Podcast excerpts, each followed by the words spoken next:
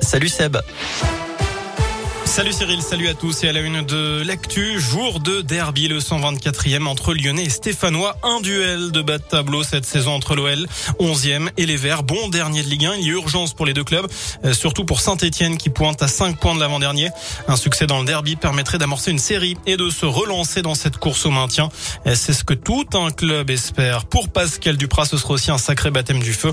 Le Haut-Savoyard arrivé il y a un mois dans le forêt va disputer son premier derby et évidemment, il est conscient de l'importance de ce match. C'est le derby en France, celui qu'il ne faut pas rater. D'autant que je vais pas en faire beaucoup, donc c'est vraiment le derby, c'est la proximité, les, antagonismes, le passé, les petites phrases balancées de ci, de là. Depuis que je suis môme, Saint-Étienne-Lyon, ça représente quelque chose, donc on le sait quand on est étranger, mais quand on est acteur et quand on est à la tête de l'équipe, on le mesure encore plus. Donc ça vous rend aussi davantage responsable, mais bon, pas frileux pour autant, en tout cas pas heureux. On nous attend au tournant il faudra être prêt. Il débute à 21h et un derby, ça se joue, ça se gagne. Voilà, H-5 avant OL SSE à Dessine, ce sera son supporter Stéphano interdit de déplacement jusqu'à la fin de la saison. Annonce hier de la commission de discipline de la FFF, il n'y aura que 5000 spectateurs pour cette rencontre et ce sera aussi sans le défenseur international Eliakim Mangala qui a tout de même signé son contrat chez les Verts, euh, tout comme Joris Gagnon, autre défenseur âgé de 25 ans. Il a été officialisé tout à l'heure mais il est encore hors de forme. La SS compte déjà 5 recrues cet hiver.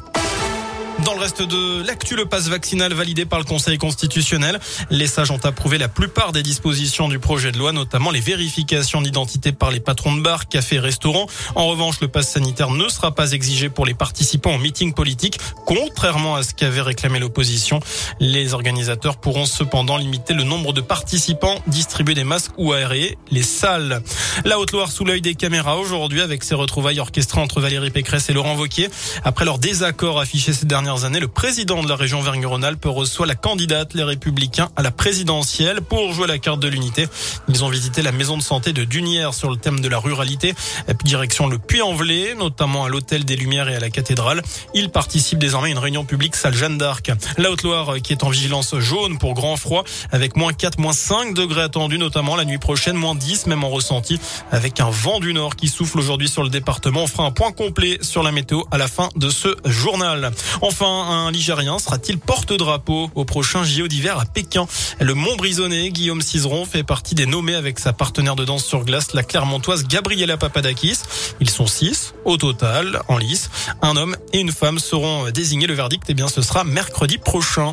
Voilà pour l'essentiel de l'actu. Le prochain point avec l'info, ce sera dans une demi-heure. Je vous souhaite une excellente fin de journée et un très bon week-end. Merci.